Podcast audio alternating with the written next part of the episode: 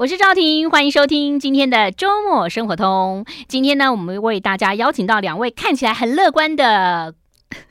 作者看起来了哈，那他的书一这本书的书名也好开心哦。为什么叫做好好生活？好好生活怎么样？好好生活呢？啊、有些人会觉得说，我这样做，我就是要赚很多钱，然后呢，做大老板，或者是有司机载我，我就觉得很开心。可是，也许那个时候你不开心哈，不快乐哈，哎，并不代表有钱人不快乐。我只是说，呃，可能不。不是每一个人都是你想象中的快乐。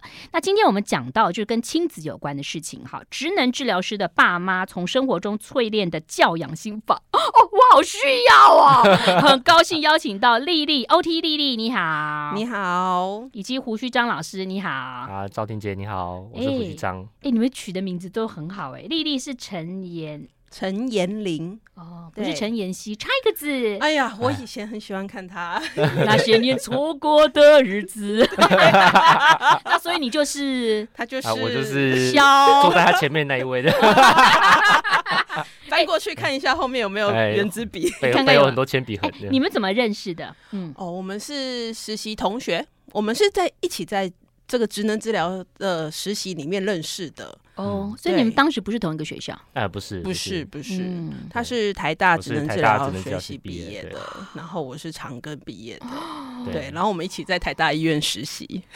哇，然后我们当时很艰苦的一起度过，谁追谁，谁追谁，嗯，要官方。台大很难考哎，今年有一个考上台大，他选择台北医学院的牙医系嘛。哦、oh，有有有听过这件事。他说，因为他喜欢做那个，呃，他后来他们有问他说，你为什么舍去台大？嗯、你为什么不选台大牙医？你要选北医的牙医？他说，好像他那时候没有填到台大牙医，是台大医学系跟台北医学大学的牙医。对，然后后来。记者有后续访问他，他说，因为他很喜欢做那个齿模，他很喜欢做雕塑这种东西，就是齿齿模，齿模。那种手工手工的部分，我真的觉得好棒哦！高中就知道自己志向哎，嗯，我觉得他们现在好多人都很早就开始去探索自己、觉察自己的状况，然后及早找到自己的方向，我觉得这很棒哎。很多中年人到现在都不知道自己的方向是什么，比如说我先生，硬要讲就对了。啊，所以呢，要爆老公的料哦，当然要爆料了。所以我觉得我们先挂哈，你可以挂成人吗？啊，我们我们不行，我们是要转介的，我们没有办法直接看到职能治疗师，我们都要医生转介。对，这个也是现在正在修法的一个部分，这样。我们可以就心智年龄多少的就跟你挂号就对，哦，就是医生在转介职能治疗师，所以你们等于是第二线。对对对、嗯，那你们就一定要接到所有的 case 吗？就是说，你可以说这个不接，那个不接吗？嗯嗯，这个我们当然就是跟医师讨论啦，对啊，就是可以说，哎、欸，我们目前有有哪些 case，然后就是可以做一些协调这样。因为做职能治疗不是说，呃，你每个礼拜你因为你建立关系，搞不好有的要建立半年呢、欸，建立一年，是不是是这样吗？对，也是有一些个案会比较慢一点的，也是有。那还有一些这个你们职能治疗包括什么？就是。比如说走路那些也都要吗？哦，对啊，是不是？对我们呃，我们会分三个领域啦，一个是生理，就是你刚刚说的走路啊，然后中风啊，然后像。以前那个八仙城堡那个烧烫伤的这个部分，嗯，对，那也有儿童的部分，像我们大家所常知道的，呃，那个叫什么？发展迟缓、发展迟缓啊，自闭症、过动症这些都是对。对，然后也有一些精神科的部分。所以你你们的专业领域都是年龄层是什么？呃，我们两位是主要是在精神科工作，也就是现在所谓的身心心身身心科、精神科这样子。嗯嗯，对对对。那我我这边服务的年龄范围比较广一点，我大概从十二岁到九十二岁吧。哦，那胡旭章，哎，其实我这边也是以成人的为主，这样子。哦，成人为主，成人的身心科为主，这样。对，什么思觉失调，这其实都叫失觉失调，失觉失调啊，然后忧郁症啊，躁郁症啊，或者是一些家庭处遇的问题。家庭处遇是就是家庭。呃，关系上，家庭关系上面，有的时候像孩子的一些状况，嗯，所以你要画，不见得只是本人，所以你可能要画家庭家家谱、家族谱那个图，呃，我们会参考，会参考一下那上面的东西，这样对，哦，嗯，好好复杂哦。对，就是东西很多，而且现在的人压力很大，再加上我不知道是不是，当然身心的状况，是不是有些孩子也是可能跟食物有关，因为常常问很多的职能治疗师跟医生，他说，哎，以前比较没有，也可能我们以前不重视了哈，哦、那也可能很多的食品的添加物等等，所以你看现在青少年或儿童，现在青少年忧郁症有提高的倾向，哎，我看到一篇报道，就是青少年拒学跟青少年忧郁其实是很高的，是啊，嗯、现在比。力越来越高，那像我们，嗯，嗯，我自己讲我自己从业好了，嗯、呃，像这这呃儿儿儿童青少年的这一群的个案，嗯，从我刚刚入入职的时候是菜鸟啊的时候，嗯、呃，没有那么多，到现在其实那个比例高的程度，就是几乎占会占病房的一半，或者是或者是可能会占到呃呃。四分之一六分，总之就是名额都会全满。病房就是他们都还有住院了。对对对对对对对。所以，可是可是对于很多的朋友来讲，就是我们现在还还没有接到这本书的同学，我很想要了解说，很多人就是用药嘛，对不对？那你其实台湾现在用药不就是那些药？年轻青少年跟呃成人的药都差不多。那有些呃，我有碰听到一个朋友的孩子，他比较创造力很丰富。他就是，比如说他可能有一些，他用药以后他变得很平静，可是因为他做艺术的，所以他有时候就不想要用足的药，你知道吗？哦，OK。所以因为有些药是不是让你就是很平静，然后你很平静，你是不是就没有创？哦，创意、嗯、当然，因为每一种药它都会有它自己的特性，跟相对会有一些副作用这样子。嗯、那、嗯、这部分的话，其实这个都要跟医师在做讨论。嗯，对，因为现在目前我们的药物都是由医师在负责开立这样子。嗯、那这其实都可以建议，可以在门诊的时候跟医师说，哎、欸，我们我最近用这个药，然后我的情况是怎么样？嗯，那让医师来判断说，哎、欸，那有没有需要调整药量呢？嗯、或是或是换药的种类？所以其实能够说清楚是最好，有些人根本说不清楚啊。再加上，其实这个要调药是很重要的哈。好，回到这本书啦，我们先休息一下，待会儿来谈谈哈。就是要怎么样好好生活，要好好照顾自己哦。做父母之前，你有好好照顾自己吗？待会儿跟大家聊，马上回来。I like 103, I like radio。欢迎回来喽！远流所出版的《好好生活》，听起来就觉得好开心哦。整个封面呢，看起来哇，好欢乐哦。就是你知道现在这个压力那么大，又是暑暑假，又天气那么热。很多人都没有办法好好生活，有些人会觉得说，哦、我我压力好大，我去喝一杯咖啡，我就好好生活了。可是有的时候只是这样子而已，回家以后就觉得好失落。嗯、好，其实在这本书当中，你们有讲到，就是做父母哈，有时候要换位思考，对不对？有时候做父母呢，很生气的时候，哎，其实你要懂得要怎么呼吸哈。先来谈谈，就是你们怎么育儿的？现在孩子现在六七岁。现在 要升小学，要升小一这样子。欸、你们会用自己书上的方式，还是用妈妈跟爸爸的方式呢？我们啊，这这本书是我们的血泪。讲好听点叫经验谈这样子啊，哎，讲直接一点就是血泪史这样子。对我们就是，哎，以前呢，好用看理论，然后。在那个嗯医院里面去操作这些事情，觉得 OK，对。但是我们就把这些技术带回家里的时候，嗯、有的时候会发现，哎、欸，在这个家里的这个 setting 下，在这个家里的这个情境之下，嗯、好像淡薄啊怪怪，有一些地方好像没有办法。怎么都没有照教科书这样子走，自己来会有一点落差，会有点落差。小孩怎么是这个反应？教科书不是这样讲的哦。对，老师你骗我。而且教科书说你放松，然后深呼吸，明明不是这样，明明就是胡须章跟我说出去逛一逛，我买点东西，刷他的卡，心情就会好很多。教科书没有这样写哦。教科书没有这样写。这个教科书没有这样写。哎，但是你好像也碰到这样子呗，就是心情很低落的时候，哎。胡须章老师叫你去出去逛逛，走一走。他那个时候是我在就是第一年育婴留停的时候，然后因为整天你就跟没有办法跟真人活人对话，你知道吗？就是啊，不，对不起，就是一个婴儿啊，就是个婴儿，就是没有办法跟一个文明的人对话的时候，很忧郁。可是六个月前很好带啊，很好带是很好带啊，可是但你没有办法走动了，对你没有办法离开太多太远的地方，对啊，然后就。就会很不准，嗯，然后我就会每天就是很，嗯，会烦躁。你会试着，我四点就开始看我老公什么时候要回来？为什么五点二十了你还没有到家？我跟你讲，你那一段呢，我真的觉得我心有要讲七七烟吗？怎么样？完全一样，真的吗？哎，一个人五点半要下班，嘿，他好意思五点半就起来跟老板说我要走嘛？如果老板在后头没走，嗯可是太太就会说：“哎，五点半了，下班了吗？”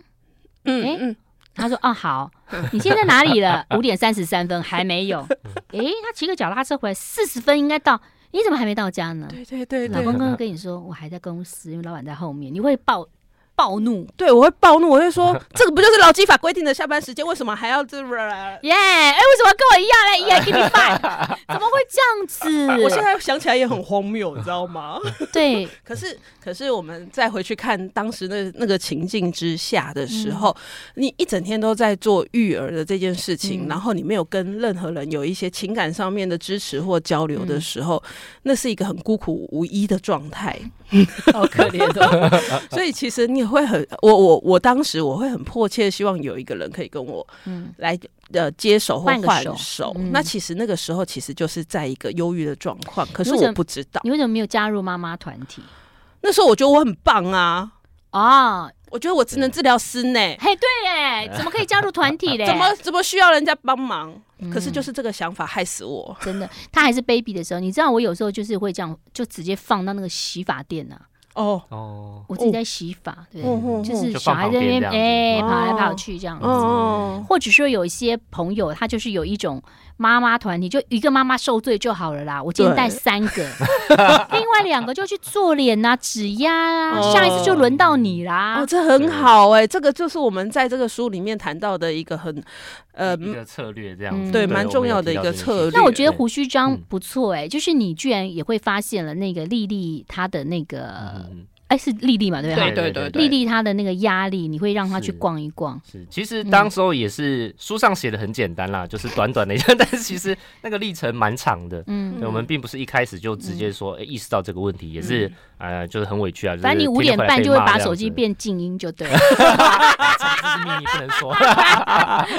对，嗯，因为忧郁状态，大家会想说，我都是凑着张，所以你可能会有产后忧郁，再加上育儿。对，就有身 身心都有一个很大的哎，产后忧郁的原因是因为那个荷尔蒙的关系吗？呃有一部分是身，很多妈妈是因为身材，是不是？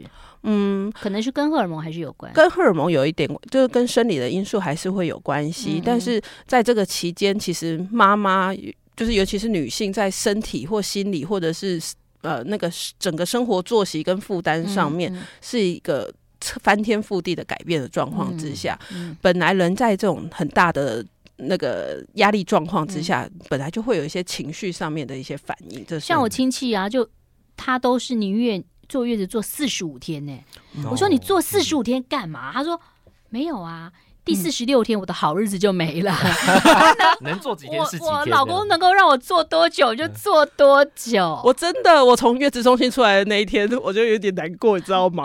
没有小孩哭，没有那个婴儿室可以推回去了。哦哦，所以其实你也是跟很多妈妈讲，如果碰到这样的状况，其实你有很多的疏发疏解的方法，对不对？对我们，我们在这本书里面谈的呢，就是说，哎、我们要去看一下个人的呃环境上面有没有可以其他资源可以去协助。好、嗯。那比如说你找妈妈团啊，妈、找一些现在共学团啊，嗯。或者是有一些社群你可以加入。哎、你就会觉得说，哎，半夜喂奶的时候你不孤单，还有人可以聊，嗯。然后也有人跟我们一样有这样子的经历。嗯，那在那个时候，你其实，在心理上面可以获得很大的支持。嗯，嗯，对，而且我觉得你们里头的内容好有趣哦，我我好认同哦，根本就没有虎毒不食子，只有安适的虎才不会食子，没错，讲的真的太对了。是。因为其实很多时候我们爸爸妈妈都会被这个“虎毒不食子”这一类的话的道德绑架，这样子。嗯。对，那但是实际上的情况呢，就不管是我们实际上的观察，或是、嗯。呃我们自己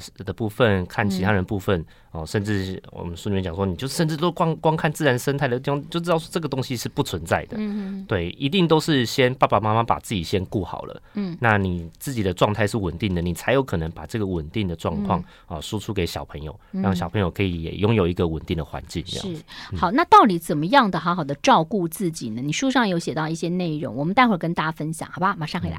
I like 103. 欢迎回来喽！远流所出版的《好好生活》，那大家呃可能也有育儿的状况，或者说你在育儿上之后呢，总会觉得自己有点亏欠自己，可是又觉得说那就是我的职责，人生就是这样，就是没有什么。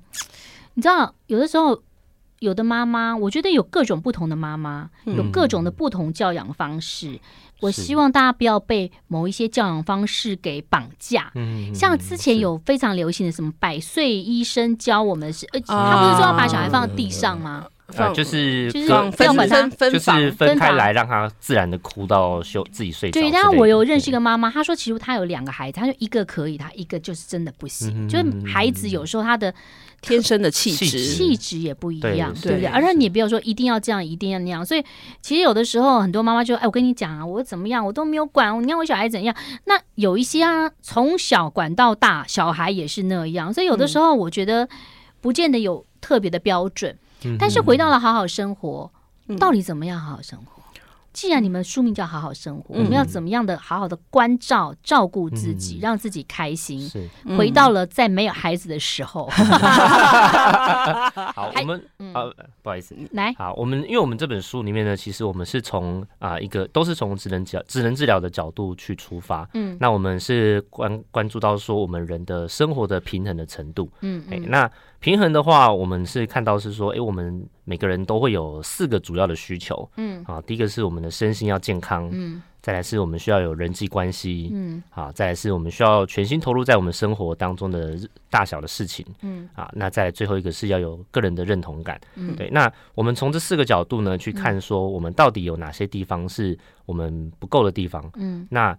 不够的地方，我们再用另外的部分来想办法，想办法把它补足。对，那因为一旦是我们这四个地方有任何一个地方有缺少了，那就很像是我们一台车四个轮胎，其中一个轮轮胎可能爆胎了，或是漏气了。嗯，对，那这一定会有非常危险的状态，这样子。嗯，对，所以我们是从这个角度来切入，让大家知道说啊，其实我们有很多的方式是可以来让我们自己照顾自己。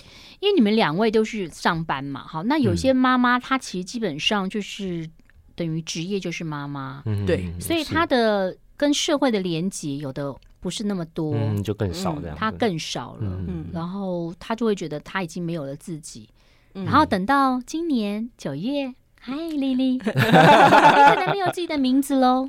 嗯，以后去了就是某某妈妈这样子，重金妈妈，对，重金妈妈没有丽丽喽，没有丽丽了，对，嗯，其实那时候感觉，嗯，一开始第一年应该觉得好好棒哦，对对对，后面就那个就觉得哎，我嘞，嗨嗨，我在这，对，然后你你到时候看赖群组，你就会看到很多朋友啊，就是写啊丽安。然后翔啊，就是因为太多小孩，就写在下头，小孩的名字接在那个名称的后面。对，嗯，这个真的是一个哦。嗯，我觉得这个跟自我认同上面也是息息的相关呐、啊。有人叫你张太太，你会回头吗？不会。我跟你讲，现在人家叫我，我到现在还不习惯。人家现在我也姓，我现在也姓张，叫我张太太，我绝对不会回头。真的哦，没有，就就没有这个习惯、啊。我想说谁？我我第一次有那个震撼，就是因为我们很很早，我很早就在这个圈子嘛，一开始就是有一些、嗯、呃，就是。宣传什么？那个年代啊，就他叫我什么什么姐，我都还有点不习惯。嗯，后来已经习惯了。嗯，然后前一阵子去洗头，嗯，然后那个洗头发妹妹都说：“阿姨，你来啦！”我就嗯，是叫我吗？是叫我吗？哎呀！但我后来觉得差不多啦，因为他们很多都是高中的那种建教合作班，他叫阿姨也是差不多。哦，可是这样子，这个感觉，嗯，我觉得。所以你知道历练不够这样，所以你知道你要习惯各种的称呼啊。是啊，哎，书上有写到那个 PEO，是，嗯，要不要谈一下？我我们在看一个人的时候，哈，我们职能治疗师在看一个人的时候，我们会从这个 PEO 的这个模型，好，这个这个这个理论上面去看。那这个 P 呢，其实就代表了一个个人的能力，嗯，哦，它有可能是，哎，我我。比如说，还有他的状态，哎，我的状态，然后个人的一个状态。那一呢，就是 environment 环境，环境的部分就是，比如说你身处的这个环境的一些资源，嗯，好，你能不能去获得的这些资源，经济啊，文化，对对，资讯这种，没错，对对对。那对，那包含像比如说我们物理性的环境，像我们现在正在录音，这个录音室就是我们所处的物理性的环境，这样子。嗯嗯。那还有很重要的一个部分是人际的环境，这样子。那 O 呢，就是我们的任务，那我们的目标的这个难度。嗯，对。那我们目标的难度，我我我们任务的难度啦，就比如说我今天来来录这个，我也觉得很紧张，我觉得难度很高。不会不会不会很高。对，但是因为是因为这个东西是偏离我平常会做的这些呃会做的平常的一些任务来说，是还是一个很不寻很特别的一个体验。你把我当患者就好了，不要这样啊！哪来哪来那么美又那么？谢谢你啦。对，那我们就是看人会从这三个角度去看。嗯，那有的时候哈，像我最喜欢举的就是那个。副食品的例子，副食品啊，对，我不会煮饭，你知道吗？因为我从小就是就是茶来张口，饭来伸手的那一种啊。胡须张会不会煮？呃，多少会一点，一点点的。对，那在做副食品的时候，我不可能。好，连这两三天马上就很会煮了。对对对，那这个时候怎么办？可是宝宝每天就要是要吃啊，他一天还要吃三餐。那我们就可以善用我们的环境，比如说买那个比较好的那个打打搅碎机嘛，或者是哎，我也可以不要要求一定要现煮，我们就买市售的有信誉的宝宝粥。那这样一样可以让宝宝吃得饱、吃得好，嗯，健康长大，就不用强求一定要我在这个礼拜里面 level 从 level 零变 level 五这样子。这个就是我们在说的，哎，一个人我们不用强求我能力要在短暂的时间里面完全的完成，嗯，可是我们可以去调整环境，让环境更顺手，好，然后那那可以调整任务，让任务的难度降低，那我们一样可以达到一个好的生活品质。嗯，就还有对自己要求不要太高。我觉得现在有的很多的那个社群的网络媒体，有时候会困扰了朋友，为什么？就是说，你看说哇，这人又漂亮，又会做菜，又会什么什么，因为大家一定会把最好的，大部分都会 PO 出来，所以你会觉得。他们每天都在吃大餐，其实也许没有，他可能一年就一次，然后他就 PO 那个很漂亮，然后就被你看到了哈。所以有的时候您刚刚讲没错，自己的能力，然后怎么在自己能力有限范围当中让自己开心就很重要，不要给自己太多的压力哈。而且书上你有讲到说，其实不给压力也要好好的睡觉，到底有没有睡好？晚上不要划手机，妈妈们。休息一下，待会儿继续聊。I like 欢迎回来喽！哎，今天介绍一本书，叫做《好好生活》。那这本书的作者是 O.T. 莉莉以及胡须张老师。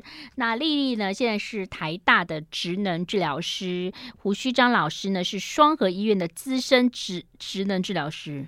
资深哦，资深，因为有胡子就资深，看，看起来非常资深。资深的意思就是说，当患者走进来，你大概知道他有什么状况吗？是这样，嗯、看得出来对，或者他对话，慢慢会有一些经验啊，你会看得出来他大概是有什么状况，嗯、然后当然还是需要做一些深入的了解跟评估，估啦。那你看我有什么状况？为什么要这么亏？这么？这么严苛，私下讲，私下讲。如果听众朋友要知道，请到我的粉丝团留言，我会告诉你说，待会儿胡勋章那个老师告诉我说，我自己有什么样的状况，可能有太美的状况。好，我们刚刚讲到说，这个其实需求哈，四大需求跟刚刚讲到了 PEO，对不对？用 PEO 来改善，其实这个怎么改善？就首首先就要整理自己的人生。对，以前总是觉得不喜欢用笔跟纸，但我我后来觉得有有的事情啊，你用笔纸写一下。优点、缺点，然后利弊。对，其实很明显就会知道，是，所以当你对当你在排塔罗牌的时候，当你在跋杯的同时，嗯，其实你其实自己有时候都知道答案嘞。是啊，是啊，我们在列这些东西，有时候我们遭遇到一些问题的时候，我们好像会觉得好像茫茫然，嗯。啊，一时千头万绪啦，然后就陷在那个千头万绪里面。那其实我们会蛮建议大家，我们试着拿一张笔，拿一张拿不是拿一张拿一支笔，拿一张纸。我们去把这些事情写下来，写得很乱也没有关系，嗯、一点条理都没有也没有关系。嗯嗯、但是在写下来的过程当中，其实就在帮助自己整理这些部分。嗯、那也是因为这样，所以我们在我们这本书里面也去准备了一些检核表，哈、嗯，一些自我检核表，帮、嗯、助你在那个茫茫茫茫然的那个时候，嗯、你可以快速的借由这样子一个一个的检核自己的状况，嗯、找出我们是在这个四大需求里面，嗯、到底是哪一个部分，哪一颗轮胎好状况比较不好，嗯、然后我们再进到这本书里面来找到相对应的可以解决的方向。是检核表很重要，我相信就算你没填过检核表，嗯、你也填过，呃，这个网络啊物流。一颗星到五颗星，这很重要哎、欸。物品一颗星到五颗星，物流五颗星，那服务多少？那个就是类似检核表啦。对对对对对对对，某一种程度其实就是像那个概念，就是像这个评分的这个概念啊，这样子。但我们这因为哈，因为我们有时候面临人生的困扰的时候，真的太难了，要一到五颗星真的是有点困难，所以我们就很简单，只有写有跟没有。嗯哦，我们就更简化了，可以勾选，就是有没有这个状况呢？你有没有常常感到忧伤？你有没有常常不自觉的流眼泪？我乱讲的啦，我因为这很多都会讲，比如说哈，你有没有常常不自觉流眼泪？你会不会觉得人生充满了希望？嗯，你会觉得对任何的事情都都怎么样怎么样哦？哈，这这不是他们的检核表，是我自己的检核表。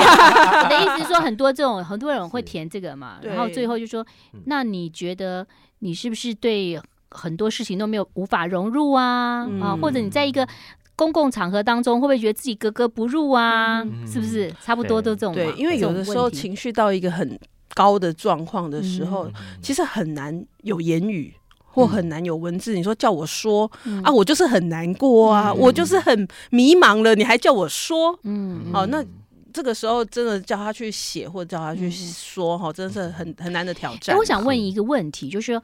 就你们以专业来讲，因为每个人的抗压性都不同，嗯、是真的每个人的抗压性都不同，还是有一些人他是压抑在里头，最后就冲出来了呢？就有的人会觉得这事情没什么，嗯、我就这样让他过了，嗯、他也许真的就过了。那有些人就觉得过不去，嗯，是那个那让他过的那个人，他会不会比如说？十年、二十年后，或者是怎么样，他突然就，其实他是累积在很里面，嗯、可是自己不知道。嗯，其实我个人觉得“抗压性”这个词的翻译会让人误解，会觉得说我是在跟那个压力抵抗，嗯的过程。嗯、但其实我觉得可能比较好的说法是一种调试的过程。嗯，对，因为压力不见得对我们人都是坏事，嗯、有时候压力也可以帮助我们人进步。嗯，它也可以帮助我们提高警觉。嗯，那。可是重点是在于能不能调试的过来的问题。嗯，对。那每个人的调试的方式或者是能力，当然就会有一些不一样。啊，或者是过往的习惯，他可能从小到大养成的一些模调试的模式。嗯，好，那或许可能以前可以适应，现在没办法适应，这也是有可能。有可能这样吗？对，有可能。有可能说以前我可以适应了，可是我现在就不行。有可能啊，因为你的环境会改变啊。比如说我单身是小姐的时候，嗯，我可能，哦，呃，我。呃，我可能在经济上面，或者说我可能在别的地方上面，嗯、我可以的弹性比较大，因为我孤身一人，我没有家累。嗯。嗯、那可是我现在有家庭了，我可能对某一些事情的那个能够容忍的这个那个范围宽度就会变少了。对，所以有可能因为你所在的呃客观的环境，嗯、或者是因为我们呃的状态、人生的状态改变，嗯、所以呃你的环境在改变。那你个人的能力或许没有改变，嗯、可是因为你环境的状况有改变的时候，那我们这个中间的这个好好的这个生活的这个品质，嗯、或者是所谓的啊，你说抗压性或容忍性，嗯、它有可能就会改变。所以你千万不要跟一个人讲说，哎、嗯，你以前都可以怎么怎么，我现在为什么不行？那那他也许他改变了。是啊，是啊，因为或许以现在的状态跟之前的状态是不同的，嗯、对他有可能会有一些不同的状的的的，的情况这样子。嗯、哇，嗯、根据两位根据认证考试。这么厉害的职能治疗师告诉我们，我们就 就比较可以释怀，因为有些人会说，为什么我以前这样你都 OK，那现在你不行？那可能中间都有改变了嘛，对不对？那也许他上一次是容忍你，也也有可能啦，这也有可能啊，也有可能哈。那到最后他觉得我忍你一次就好，我第二次不要忍了哈。好，我们先休息一下，我们就来谈谈，就说刚刚讲到了自我修复，在这书上有写到，我们等下来看你来做怎么样的建议，怎么样自我修复，还有疗愈是很重要，原来可以自我疗愈哦。哦，马上回来。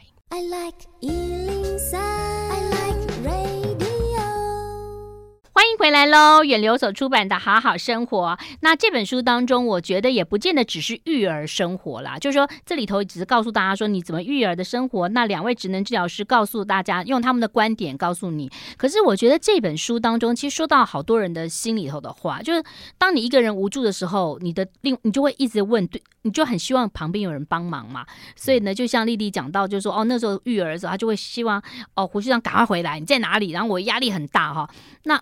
其实任何人都一样，就算你不是育儿，你对很多事无助的时候，你还是会找，起码你有一个人啊，可以可以帮助你，或者说他不是猪队友，好像有些就是啊，你不要回来哈，因为你回来可能会麻烦加二哈。好，那你以后有讲到了一个自我的疗愈的过程跟自我的修复，那我们要怎么做呢？其中包括了好好吃饭、好好睡觉，对不对？对，好好好好睡觉。对，好难哦，睡觉好难，睡觉好难，好好吃饭也好难。嗯，对。那像这些平常，嗯、呃呃，我们都看作非常好像好像稀松平常的事情。嗯，那其实当我们在遭遇到哎一些压力的时候，嗯、其实就没有那么没有那么好，没有那么好去执行呐。是对，对。那所以我们特别在这个书里面去把。吃饭跟睡觉的这件事情拿出来提醒你，嗯，好，哎，因为因为说实话，我们普通的生活里面，我们一天一定是三餐或以上。可是当你少吃或多吃的时候，嗯，好，它就有很很直接的会让你的血糖好会有一些呃高低的一些起伏，那它也会间接的影响到你的情绪。血糖的起伏会有影响情绪哦。是哦，对。我们在书里面有一个有一个研，就是整理的一个研究，他们是说在那个法官他们去判那个呃保释的这个这个这个审审查庭的时候呢，啊有发现一个现象，嗯，就是呢。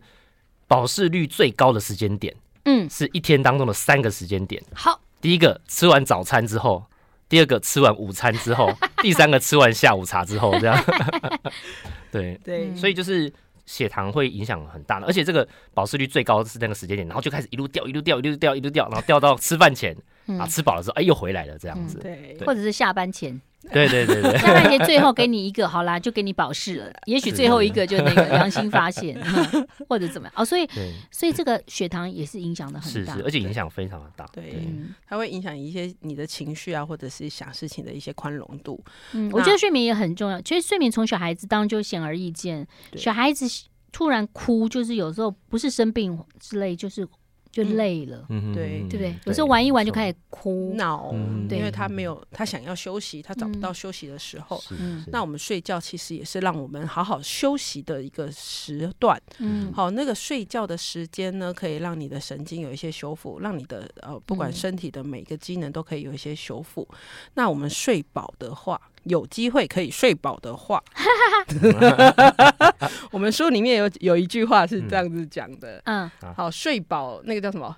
我一时忘记，怎么办？我就是昨天没睡饱，就是昨天没睡饱就忘记了。对，我昨天没有睡饱就忘记了。我跟你讲，我以前一直都觉得我睡饱了，可是我自从弄了一个手表之后。我才知道我浅眠呢，啊，那个睡眠周期对不对？监测监测，对，怎么会这样子？我一直觉得我睡得蛮好，可是我一直怎么监测我真正的什么深层睡眠只有四十分钟？哎，是发生什么事？哦，那或许可能要去看个睡眠门诊一下，或者是检视一下你的睡眠环境。我们可呃再去再进到那个睡眠门诊之前，你可以检视一下你睡前的习惯。嗯，有些人滑手机，那个蓝光，对对对。那其实那个时候你闭着眼睛，但是大脑还是一直不断的还在运作，受控制的，或者在追剧，讲说为什么那女主角怎么这样子？她先生怎么出轨？然后她 怎么当实习医师？好可怜那样。我追完了啦，我也看完了。我说不，那个好可怜，为什么那些猪就被烧了？那个我也看完了。你知道我在讲什么，对不对？嗯，所以啊，对，所以睡前不要看剧，或者是说你看完剧之后再留一个十几分钟，嗯，好，或到半个小时的时间，让你自己休息一下，就是完全的听个音乐，没有一些声光刺激。哎，我都不准我爸妈，就是他睡前两个小时，我就让他不要看政论节目，所以他他可以。那个一面吃饭看嘛，看完之后我就说，哎，你就看别的节目。他这之后就可能看看他喜欢的评剧啊，或者是看看一些小品就好。哎，这很这很正确，这个做法很正确。因为看争论节目，你就会整个 情绪会非常情绪会非常高昂，还还是要。呃，支持一下了哈，但是就是不要在睡前看。那疗愈，我觉得就有点难了。疗愈是不是也需要别人帮你疗愈？好好睡觉，好好吃饭，这个我们应该可以做得到。自我的疗愈怎么办？嗯嗯，我受伤了，或者说我自己不知道我受伤了。嗯，对。好，其实疗愈的话，我我个人认为，我们当然在这个可能很多人会说啊，我们可能要做到心理剖析啊，或什么之类的。但我觉得在短时间之内，我们其实最好。可以的做法是从我们的日常生活里面去做，嗯，哎，就是从我们调整我们的生活，比如说像刚刚讲到的，哎，调整我们的血糖啊，我们吃一点东西，嗯，甚至只要喝一点水，嗯，哎，就可以帮助我们把我们身体调试过来，嗯，好，睡眠跟休息，休息的话也是帮助我们的一个部分。我们书中有讲到一些做法，嗯，我们可以用很短的时间，甚至五分钟、十分钟，嗯，把我们的大脑就是能够，嗯，稍微让它缓和一下，嗯。嗯，让它可以有一个放空的时间。那这样的话呢，就可以帮助我们可以有更多的余裕来调试，像刚刚讲说压力的部分，或者说我们心里面的那个创伤的部分，嗯、它有余裕的话，就可以比较容易去把这个东西调试过来，这样子。所以你的家人常常偶尔放空一下，你就不要觉得他什么无所事事，嗯、他也许是在休息。我们家很重视这个放空的时间哦、嗯、哦，我们家每一个人都有自己的。就是放空的小空间，哇，真的，对，我们就是自己一个小角落，一个小角落，就做家事的时候，丽丽就放空，呼吸中就不能放空。诶，也不一定，可是我们就是看当下的情境，有的时候就是每个人都会，我我我们家的每一个人都会蛮尊重彼此的那个，那我需要独处放空，不能看手机吧？滑手机还是可以。通常放空，我我个人会建议就是滑手机，其实它是一种休闲。那它其实会消耗我们的注意力，嗯，那反而是没有办法放空的，嗯，对。通常我们个人认为是，嗯，如果你要放空的话，你可以做一些动手做的事情，嗯，哎，或者是说你可以，呃，就是单纯的听个，就是让你可以比较放松的音乐，然后眼睛闭起来，稍微休息一下。哎，这个只要几分钟就可以了，不用很久，几分钟就可以做得到。这样是你主动的想做的东西，或者想做的事情。对，那如果像是看手机、看电视这些东西，是你你的那个东西是被别人带着，是一个很被动的、很被动的。也许有人想就躺在那边敷个脸，放空，什么都不想，这也是一个很好的方法。是是，好，里头有好多的内容，同时还有一些检核表，就让大家可以知道，就是说在你的人生当中，你觉得你有没有好好生活呢？其实好好生活好像并不是这么。的难哦，看这本书就有好多好多的建议哦，也谢谢 OT 丽丽以及胡旭章老师，谢谢两位，谢谢，谢谢赵婷姐，拜拜。拜拜。